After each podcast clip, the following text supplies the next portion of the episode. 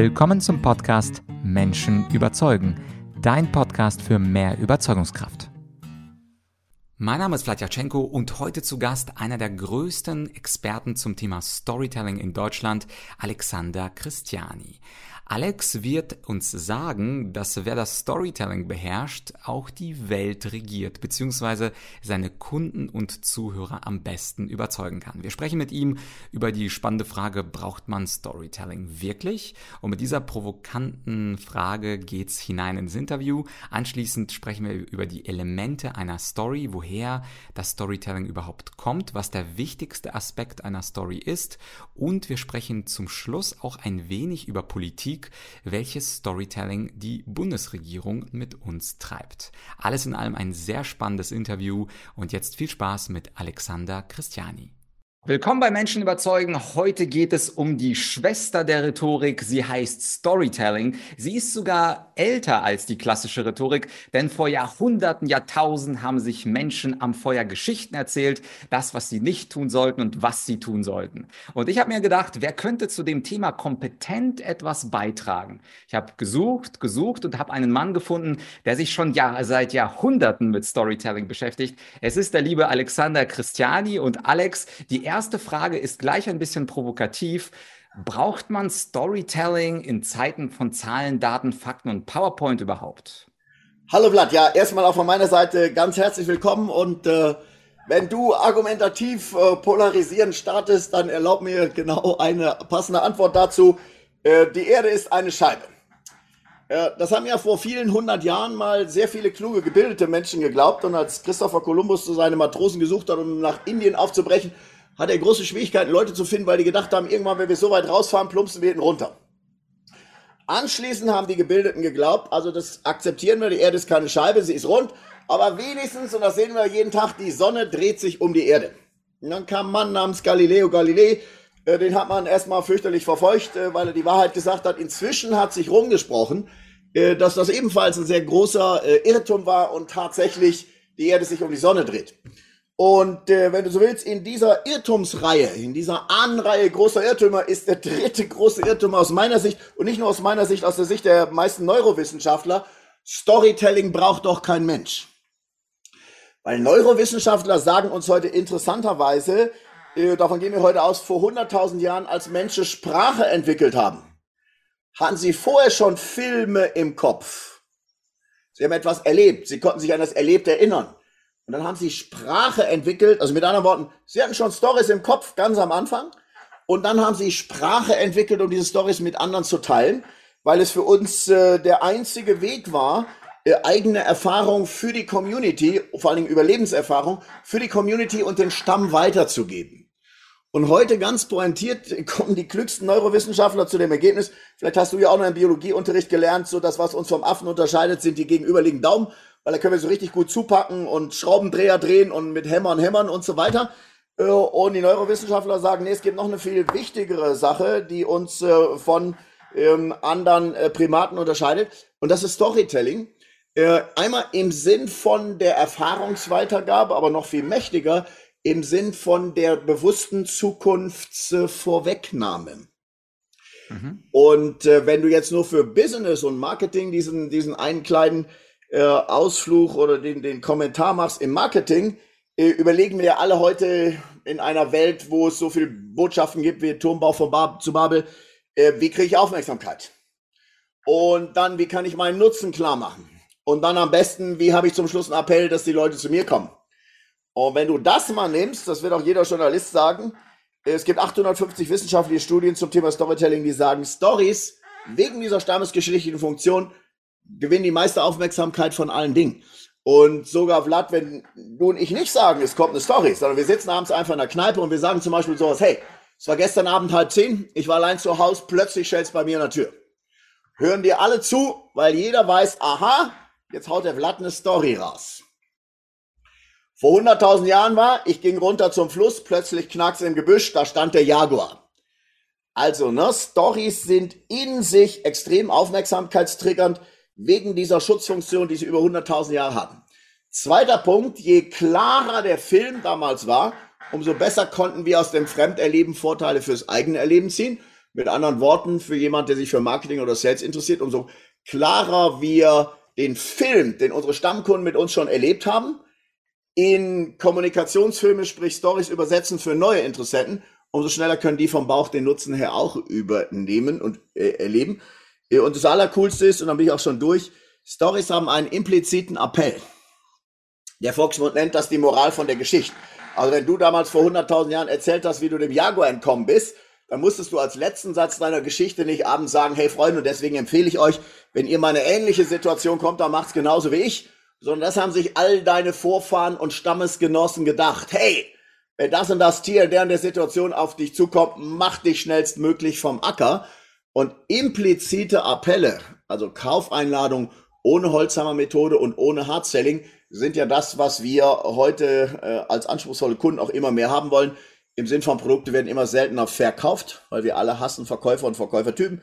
Aber wir alle lieben Einkaufserlebnisse. Äh, und da haben Stories eine coole Funktion. Ja, coole Sache. Ich hoffe, ich werde dich mit dem Begriff überraschen, den ich in meinen Rhetoriktrainings gerne nutze. Menschen sind Story geil.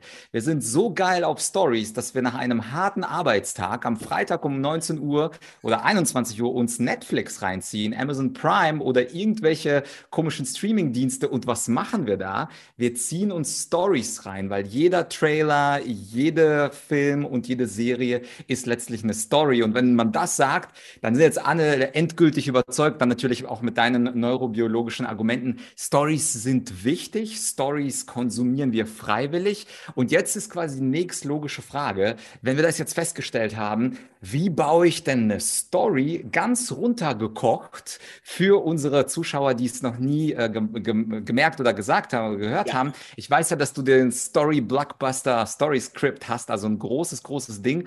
Aber für Anfänger, was wären denn ja. die drei, vier Elemente, die jede ja. gute Story braucht? braucht.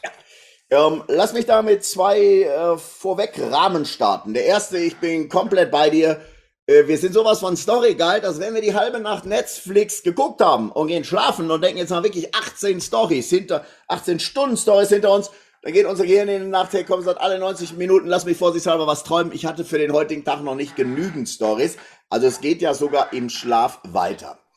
Und wenn du sagst, äh, was, was kann ich denn und was soll ich denn, wie, wie kann ich Storytelling lernen, äh, dann vielleicht, glaube ich, zwei ganz wichtige Einsichten, die wir uns alle bewusst machen sollten und können. Erstens, Kinderpsychologen, die drei bis fünfjährige Kinder im Kindergarten oder beim Sandkastenspielen beobachten, stellen fest, dass wenn Kinder sich dort ihre Geschichten erzählen, Räuber und Gendarmen neue Spiele ausdenken, Fünfjährige alle Elemente eines klassischen griechischen Dramas dort einbauen. Das heißt, es gibt nichts über Storytelling, Vlad, was du und ich in der Schule gelernt hätten, was wir nicht schon im Vorschulalter gut drauf hatten. Erste Aussage. Zweite Aussage, und das sage ich auch meinen Teilnehmern, stell dir vor, wir würden mal zusammen ein Seminar über Story-Rhetorik machen und wir hätten jetzt als, wir würden nicht Story-Rhetorik machen, wir würden mal ein wenig Langlauf machen und hätten die besten Äthiopier der Welt. Irgendwie 50 Leute, die seit 20 Jahren jeden Tag sechs Stunden trainieren. Das wäre natürlich eine Crème de la Crème zum Mitmachen. Und meinen Teilnehmern sage ich, hey, pass mal auf, ihr seid jetzt nicht die Äthiopier, die sechs Stunden am Tag joggen. Ihr seid die Deutschen und Engländer und Franzosen und I don't know, wo ihr herkommt, die sechs Stunden am Tag mindestens Stories erzählen.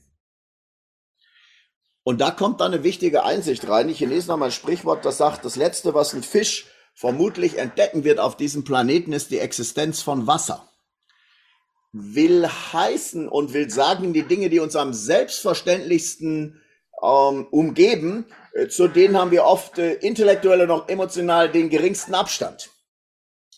Und äh, wenn ich dann einstarte vor dem Hintergrund, also erstmal, ich kann all unseren Zuhörern sagen, ihr seid im wahrsten Sinne des Wortes geborene Storyteller und ihr habt wahrscheinlich noch nicht mal mit Gehen und Autofahren nichts anderem ähnlich viel summarisch Erfahrungsjahre und hunderte und tausende Trainingsstunden wie im Bereich Storytelling.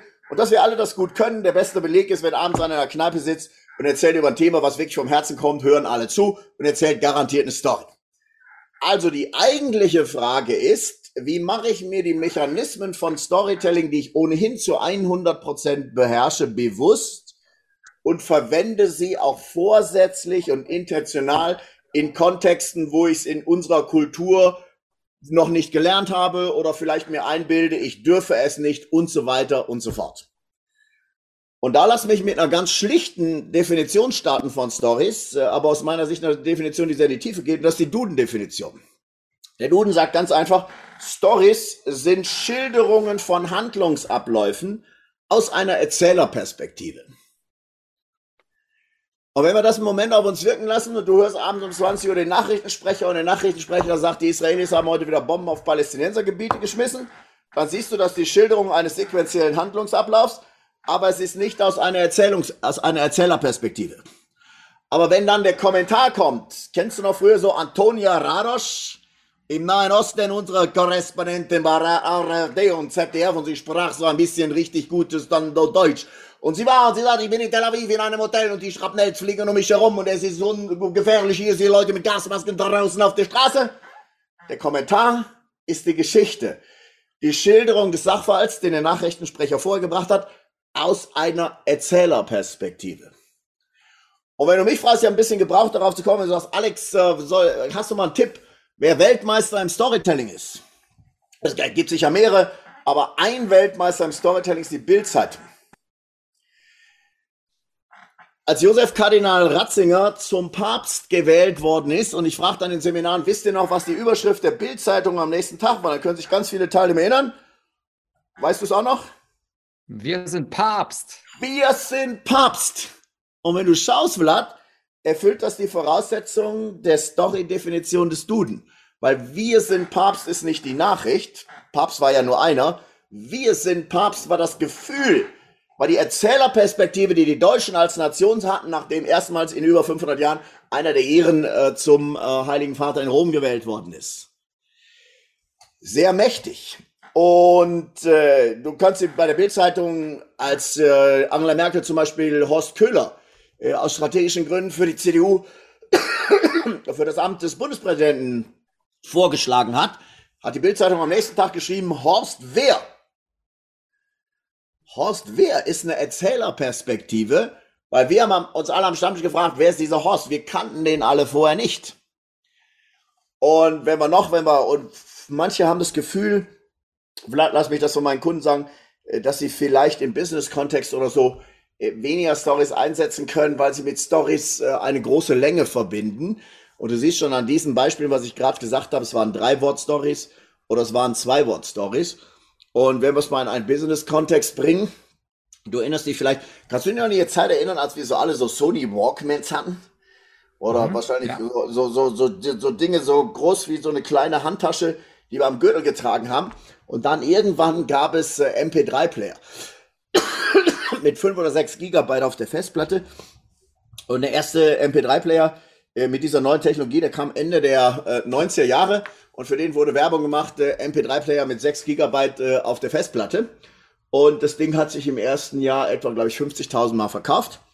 Äh, und dann kam Steve Jobs äh, mit seiner Präsentation vom iPod. Und äh, übrigens nur als Beispiel für Storytelling, sinngemäß hat er etwa gesagt, let's talk about one other thing, Uh, music. Music is with us since the beginning of time. Think about our ancestors. What did they do at night at the campfire? They were laughing, they were talking, and they were singing their beloved songs. Since that day, it's a dream for all of us to be surrounded by our beloved music 24 hours a day, seven days a week. Today, this dream became a reality. And here it is, we call it iPod. 1000 songs in your pocket. 1000 Lieder in deiner Hosentasche, das ist ein Film. Das ist eine Erzählerperspektive. Das ist nicht die Anzahl der Gigabytes und irgendwas da drin. Das ist, wie fühle ich mich, wenn ich ein iPod in der Tasche habe. Und du siehst von da nochmal ein anderes Beispiel. Äh, erstens, wie mächtig Stories sind.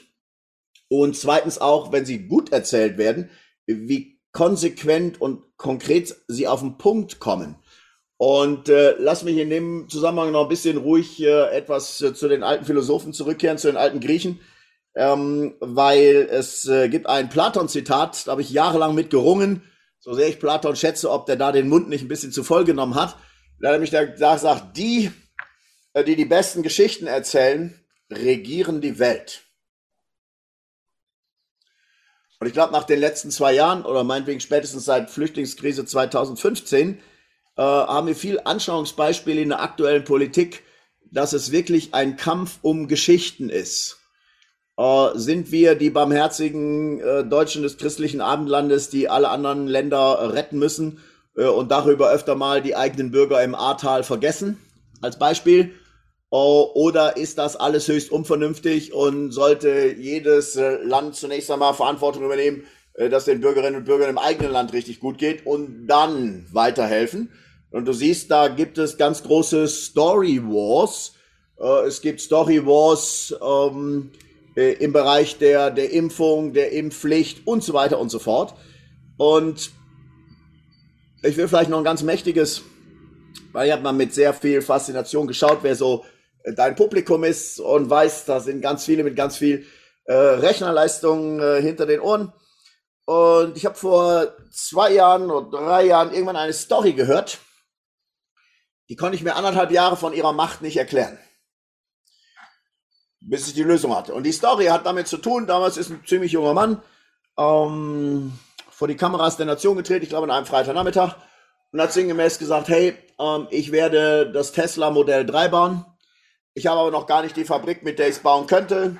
Aber wenn ihr das in den nächsten Wochen und Monaten kauft für 1000 Dollar oder 1000 Euro in Europa, dann kriege ich vielleicht genügend Geld zusammen und dann brauche ich die Fabrik. So schwer kann das nicht sein. Und irgendwann in drei Jahren, aber was festes Versprechen oder so, kann ich noch nicht. Uh, dann liefere ich das Auto aus. Dieser Mann, wir alle kennen ihn, heißt Elon Musk. Und er hat am, von diesem Freitag bis zum nächsten Montag um 9 Uhr äh, mehr als 250.000 Vorbestellungen, a 1000 Dollar Euro eingesammelt in 48 Stunden, äh, also eine Viertelmilliarde eingesammelt. Und ich habe spaßeshalber geschaut, wie viel hat denn VW von ihrem GTE, dem ersten Hybrid Golf, äh, im ersten Jahr verkauft und es waren läppische 40.000, die sie im Übrigen sofort liefern konnten. Habe ich gedacht, und Elon Musk hat keine Fernsehwerbung gemacht für den Tesla 3, er hat keine Radiowerbung gemacht, er hat nichts gemacht im klassischen Marketing. Und das ist ja nun, ich bin ja nur in diesem Marketing zu Hause und ich von daher gefragt, wir können es ja nicht wegreden, dass diese Erfolge offensichtlich Kommunikations- und Überzeugungserfolge sind. Was macht der Mann denn, was VW nicht versteht und was VW auch nicht kopieren kann?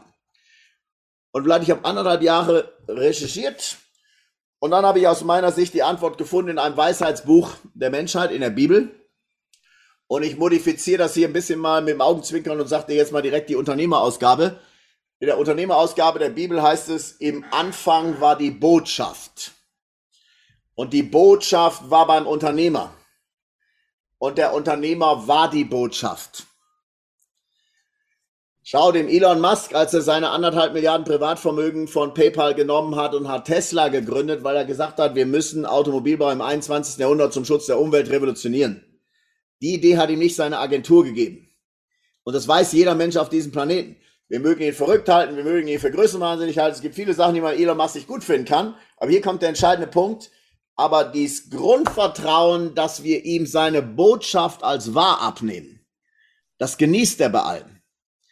Und die, die, Grundbotschaft, dass VW es auf einmal mit der Umwelt ernst nimmt, nachdem sie um 500 oder 600 Euro pro Auto zu sparen äh, den Dieselskandal äh, angezettelt haben und völlig gewissenlos die 30 bis 40-fachen Abgasmengen rausgepustet haben von dem, was erlaubt war, nur um 300 oder 400 Euro pro Auto mehr Profit zu machen, da hast du natürlich einmal, wenn du so willst, die, die Botschaft schon vergeigt.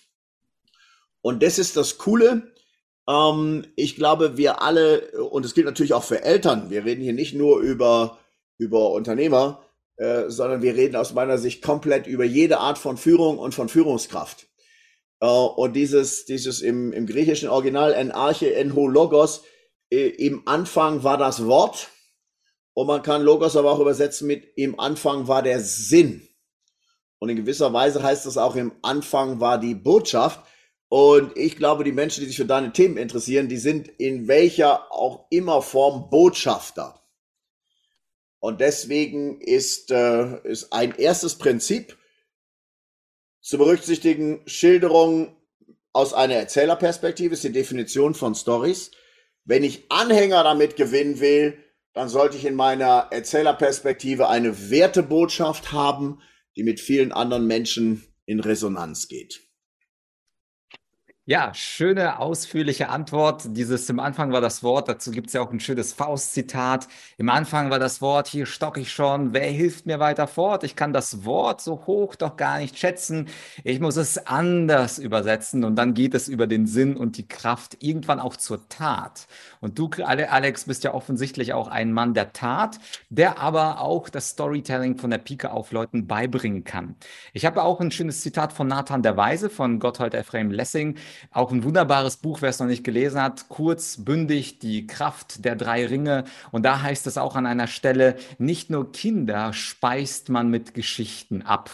Und diese schöne Einsicht, die versuchst du ja uns äh, in diesem Interview klar zu machen. Im Grunde erzählt jeder eine Story. Im Grunde, wenn wir sogar ein bisschen psychologisch äh, argumentieren, erzählt auch jeder sich selbst eine Story, wer ich bin. Wer ist Alexander Christiani? Wer ist Vlad Yachchenko? Wer ist der Zuschauer, der uns gerade hier zuschaut? Zuschaut. Das heißt, das Thema Storytelling geht viel tiefer, als wir denken. Und das Spannende für uns ist auch deine Erkenntnis, eine Story muss nicht lang sein. Es kann auch äh, Thousand Songs in Your Pocket, also sozusagen richtig in einem Satz oder wir sind Papst sein.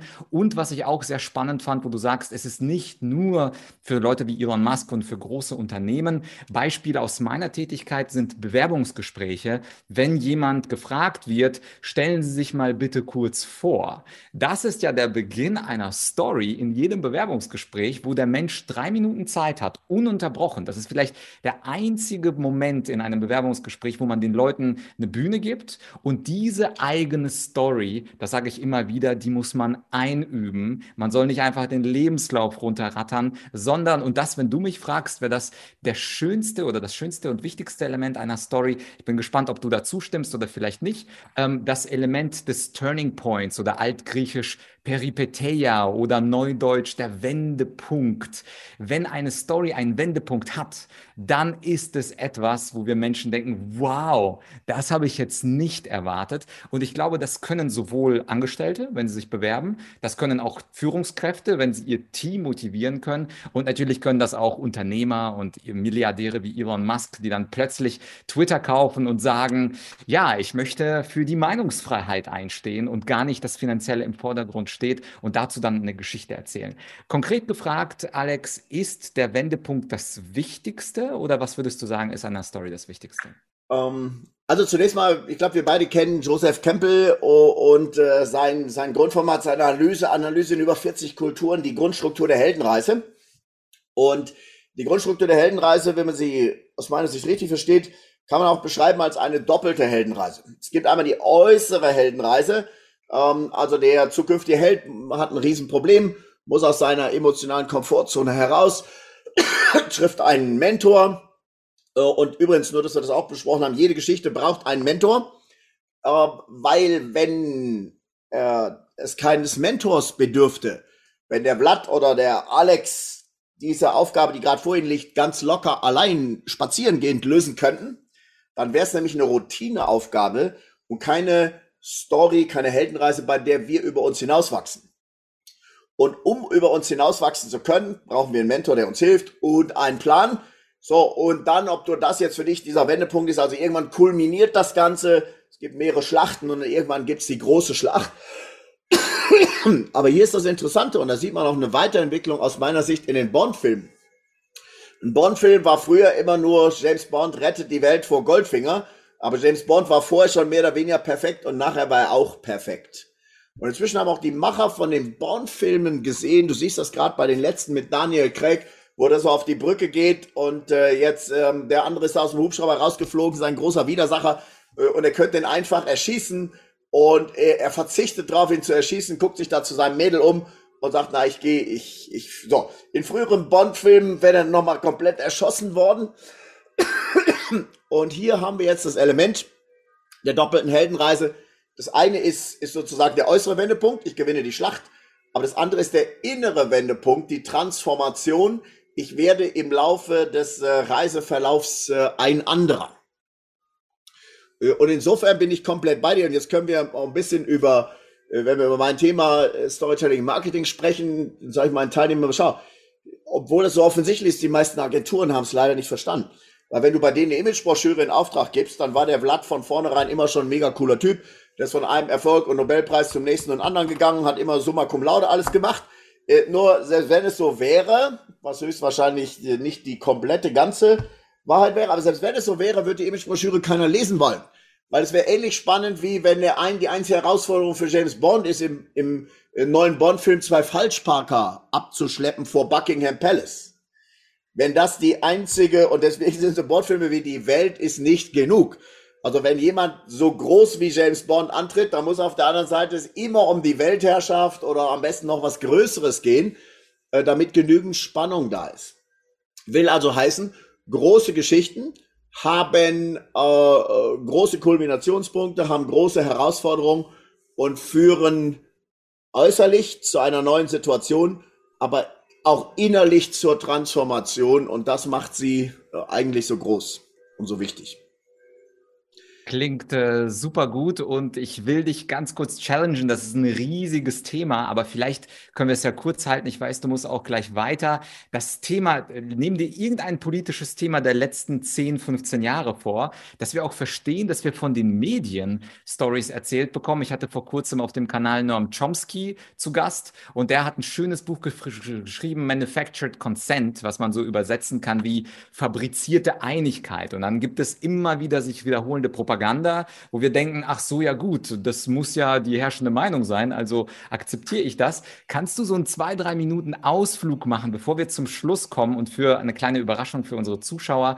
Was, egal welche politische Krise du nimmst, was hast du da gesehen? Was für eine Einigkeit wurde da von den Medien fabriziert? Okay. Äh, lass mich vielleicht äh, einleiten mit einer Vorbemerkung. Ich glaube, es gibt drei wesentliche Geschichten, die wir uns in unserem Leben erzählen. Äh, wenn man es auch als, als Unternehmer-Sicht sieht, die unwichtigsten und die drittwichtigsten sind die Geschichten, die wir unseren Kunden erzählen und guten Nutzen zu verkaufen. Zweitwichtigste Geschichten sind die, die wir im Team mit unseren Mitarbeitern teilen, weil die führen, wenn du so willst, zum Story Doing, ob wir die Erwartungen, die wir im Marketing aufgebaut haben mit Storytelling, äh, nachher auch als Team gemeinsam erfüllen.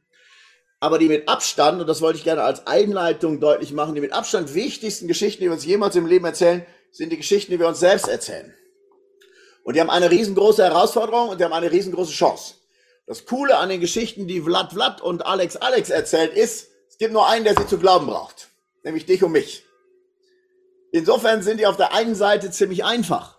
Auf der anderen Seite gibt es aber auch niemand, der uns challenged. Ja, also machen wir direkt mal eine empowering-Geschichte. Äh, wenn der Vlad irgendjemand sieht, dem er sich warum und wieso auch immer grundsätzlich überlegen fühlt, sagen wir mal, weil du in der Schule schon besser warst als der Typ, jetzt ist der Mountainbike-Weltmeister und fährt irgendwo einen Hang runter, 90 Grad Steilhang und der Blatt sagt jetzt, wenn der das kann, kann ich das auch.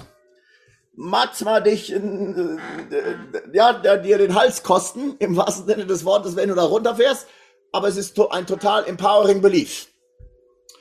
Uh, und wenn der Blatt aus einer Familie kommt, wo sich noch keiner selbstständig gemacht hat und der Blatt sagt, uh, wir Blatts, uh, wir sind halt eben nicht so, dann ist das ein mega disempowering Belief. So, das mal vorausgeschickt, äh, haben natürlich die Medien äh, in jeder Kultur für die Kulturformung äh, eine extrem wichtige Aufgabe und Bedeutung, weil sie zu einem großen Teil über die Geschichten äh, befinden und die Geschichten dirigieren, die mehrheitlich in einer Kultur geglaubt werden. Ja, und was mich ein bisschen betrübt, äh, und schau, mir, mir geht es gar nicht darum, in irgendeiner Sache Meinung für diese oder jene die Ansicht zu machen, ja, aber ich nehme mal die, die aktuelle ähm, äh, Corona-Situation, die Lockdowns und so weiter. Und mir geht es gar nicht darum, ob jemand ein bisschen vorsichtiger ist äh, oder ein bisschen weniger vorsichtig ist. Schau, in jeder Grippewelle bei uns in der Familie, einige haben sich gegen Grippe impfen lassen und andere nicht. Aber es hat uns nie in der Familie auseinandergebracht äh, oder polarisiert. So, und wenn ich jetzt sehe, nehmen wir nur das Beispiel, der äh, Vorstandsvorsitzende einer, einer großen süddeutschen Krankenkasse, hat die Statistiken seiner Krankenversicherung ausgewertet, wie viele Menschen wegen Nebenwirkungen von Corona-Impfungen äh, in ärztliche Behandlung gegangen sind und hat dieses Ding in einen Brief an das Paul-Ehrlich-Institut geschickt. Nur die Zahlen weitergeleitet. Darauf gab es innerhalb von 48 Stunden eine Aufsichtsratssitzung äh, und dem Mann ist der Vertrag fristlos gekündigt worden äh, mit der Begründung, er habe äh, Querdenker, äh, er habe Narrative äh, bedient, die Querdenkern und AfD-Lern Vorschub leisten. Äh, und niemand hat die Frage gestellt, äh, hat er die Statistiken gefälscht oder, oder sind die Statistiken wahr? Und wenn die Statistiken wahr sind, ähm, würde es dann nicht eine, gerade einer neutralen Stelle wie dem Paul-Ehrlich-Institut, äh, die ja Entscheidungsvorlagen machen, wo Politiker sich nachher entscheiden, wie ist die Risiko- ähm, und Chancenabwägung, sollen wir allen Bundesbürgern eine Impfpflicht zumuten und so weiter und so fort. Äh, und da sollte ja bei einem, vor allen Dingen beim nicht offiziell zugelassenen Impfstoff äh, eine sorgfältige Analyse der, der Nebenwirkungen mit dem ganzen Ding einhergeben. Ich nehme das nur mal als ein Beispiel. Und nochmal, mir geht es gar nicht darum, in der einen, für die eine oder andere Seite dort äh, Werbung zu machen, aber ich würde mir in Deutschland Menschen wünschen, die sagen, Moment mal, ähm, was sind denn hier die, die, die Datenfakten?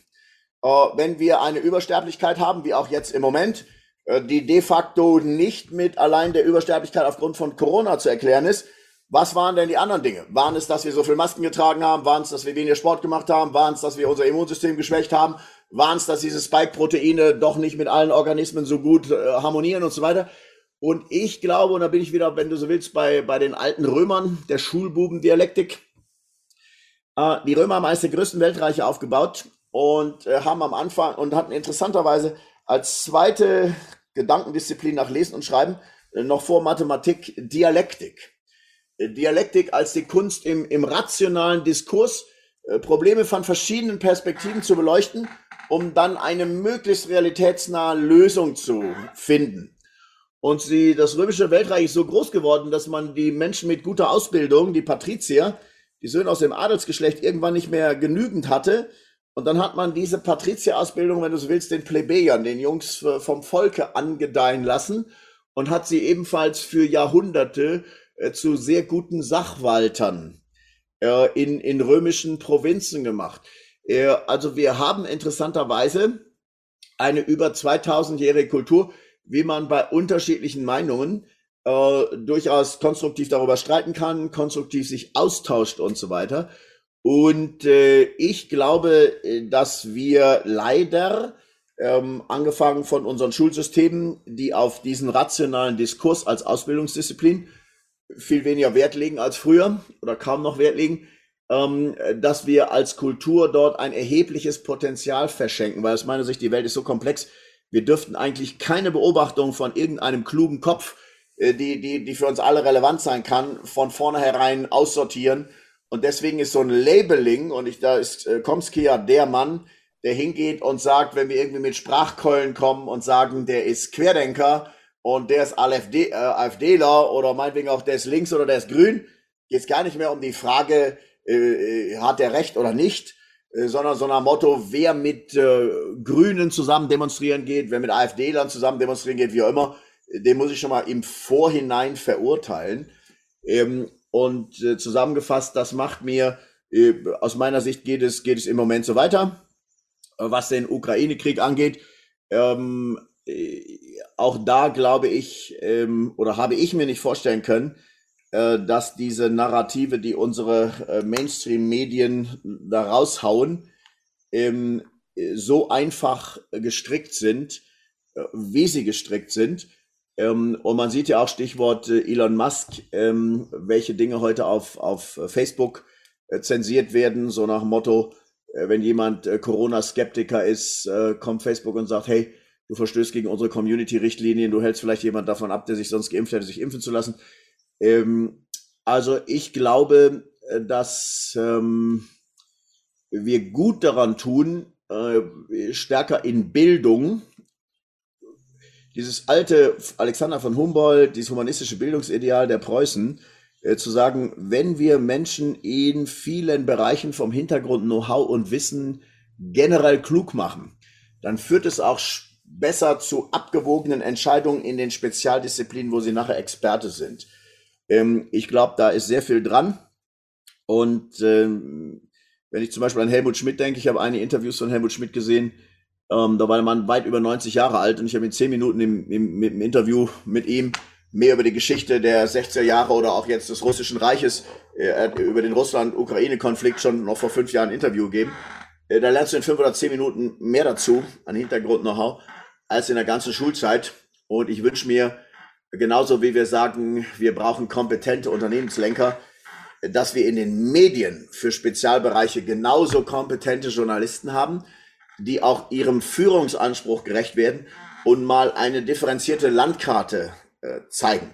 Ähm, ich habe Freunde im äh, dem Bereich der Familie sowohl in, nach Russland hinein, wie auch in die Ukraine hinein. Wir haben sogar Familien im Freundeskreis, wo ein, ein Russe mit einer Ukrainerin verheiratet ist und so weiter, wo also das Ganze hier durchgeht. Und die Geschichte beider Völker, äh, die ist mehrere Jahrhunderte alt.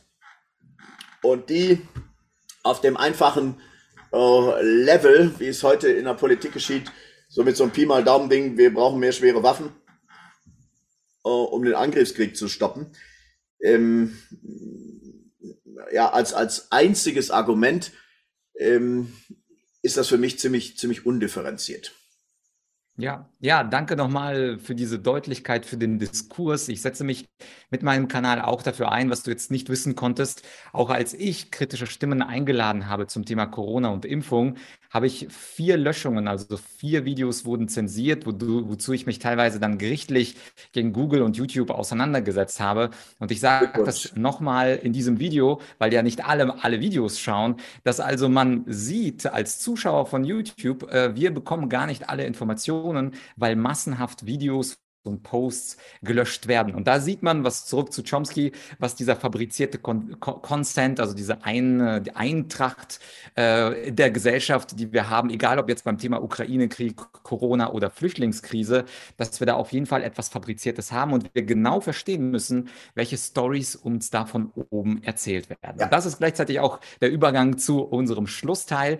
Ich glaube, Alex, dass äh, du und ich daran interessiert sind, dass die Leute so ein bisschen die Stories durchschauen schauen, verstehen, wie sie aufgebaut werden. Und gerade für Leute, die auch im Business aktiv sind, ob das jetzt Unternehmer sind, Selbstständige oder ähnliche Leute, die können die Storytelling-Methode von dir erlernen. Und ich habe gehört, von einem großen Mentor da draußen. Das war eine Eingebung. Der Erzengel Gabriel hat geflüstert, dass du dazu sogar ein Webinar hast. Ist das wahr?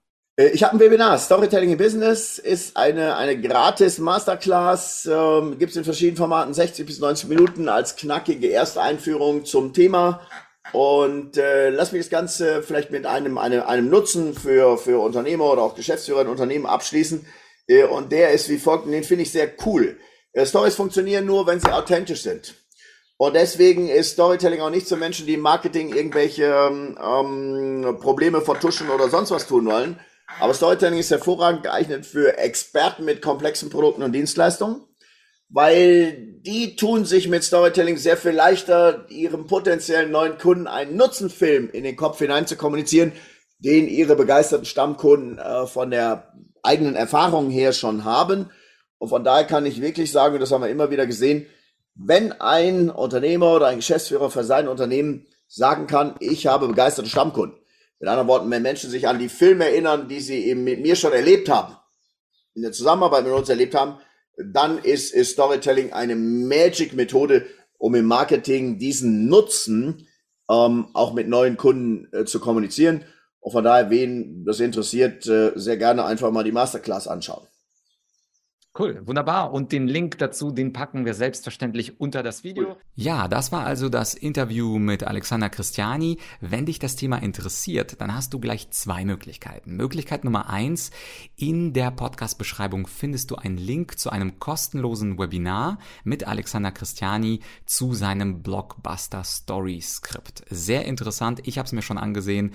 Das sind viele Elemente, die man in eine Story einbauen könnte. Meld dich da gerne an. Und wenn du du von mir lernen möchtest, wie man eine Story aufbaut, dann habe ich dazu eine 6P-Regel entwickelt. Und zwar braucht eine Story aus meiner Sicht 6 Ps. Was das genau ist und wie sich das mit den Ps begibt, das kannst du lernen in meinem Online-Kurs Storytelling. Und der Link zu meinem äh, Online-Kurs Storytelling, den findest du als zweiten Link in der Podcast-Beschreibung. Und die ersten drei Lektionen sind kostenfrei. Die kannst du dir also einfach anschauen ohne dass du dich irgendwo registrieren müsstest. Und wenn dich diese drei Lektionen überzeugen, dann würde ich mich natürlich freuen, wenn du dir diesen Online-Kurs auch besorgst. Für heute war's das. Ich wünsche dir also viel Spaß bei der Weiterbildung im Bereich Storytelling. Bis bald, dein Vlad.